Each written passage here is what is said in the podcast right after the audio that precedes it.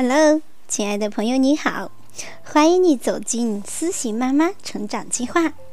今天要为你分享的是读书会绿山墙的安妮书中的精彩内容。第十二章，一个出色的想象出了毛病。安妮·雪莉，玛丽拉厉声打断他的话：“我再也不想听到你这样说话了。”我一直对你的那种想象表示怀疑。如果这就是它的后果，我是绝不会支持这种做法的。你得立刻上巴里家去，而且一定要穿过那片云杉树林。这不过是为了给你一个教训和一次警告。关于你脑子里想出来的闹鬼的森林，再也不要让我听见一个字了。安妮可以像她所喜欢的那样哀求和痛哭，实际上她是那样做了。因为他确确实实感到恐惧，他已经无法控制自己的想象，对黄昏过后那片云杉林怕得要命。可是玛丽拉毫不让步，她她逼迫这位微缩不前的鬼魂先知走下小溪，然后命令他一直向前走过小桥，走进哀嚎的女人和无头的幽灵隐藏的黑黝黝的林子。啊，玛丽拉，你怎么能这样狠心呢？安妮哭着说：“如果一个白色的东西真的一把抓住我，把我带走了，你会感到怎么样呢？”我愿意冒这个风险。”玛丽拉无情地说：“你知道，我向来说一不二。我要治治你把一些地方想象成鬼魂出没的毛病。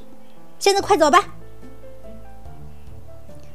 安妮向前走了，那就是说，她跌跌绊绊的过了小桥，浑身发抖的走上了下面那条昏暗可怕的小路。安妮永远没有忘记那次的步行，她为过分放纵自己的幻想而深感悔恨。她幻想出来的妖怪潜伏在周围的每一处阴影里。正伸出他们冰冷冷的、只有骨头的手来抓这个把他们想象出来的、吓破了胆的小姑娘。从山谷里吹过来一条雪白的桦树皮，落在云山林褐色的土地上，使他的心脏几乎停止了跳动。两根老树枝互相摩擦，发出拖长的哀鸣声。使他的脑门冒出一颗颗的冷汗。暗处的蝙蝠在他头顶上飞扑，仿佛是精灵鬼怪在扇动翅膀。走到威廉·贝尔先生的田地时，他飞也似的一口气跑过，好像后面有一大堆白色的鬼怪在追逐他。当他来到巴利先生家厨房的门口时，已经上气不接下气，喘了半天才说出要围裙的纸样。戴安娜不在家，所以他没有理由逗留，必须对付的是可怕的归途。安妮一路紧闭着双眼，她宁可被树枝撞得头破血流，也不愿看见白色的鬼怪。当他终于磕磕碰碰地走过小木桥时，才如释重负地颤声发出长叹：“唉，这么说，什么也没把你抓走？”玛丽拉冷漠无情地说。“哦，妈妈，玛丽拉！”安妮的牙齿打颤。“以后，我、我、我，我要满足于平平常常的事情了。”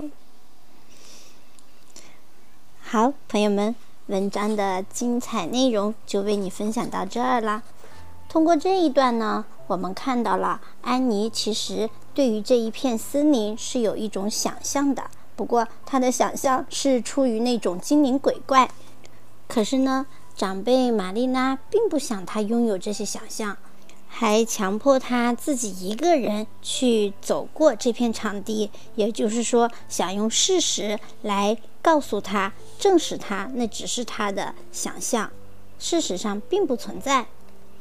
那这样呢，虽然说带给了他一种常识，但是呢，也无情的打破了他的想象，毁坏了安妮的想象力。这种想象对于孩子们来说，其实是难能可贵的。那么我的问题来了：如果你是玛丽拉，你会保持安妮的这种想象，还是说会像玛丽拉一样去打破孩子的想象？欢迎你在评论区里留言。我是小宁，私信妈妈成长计划等着你加入哦，拜拜。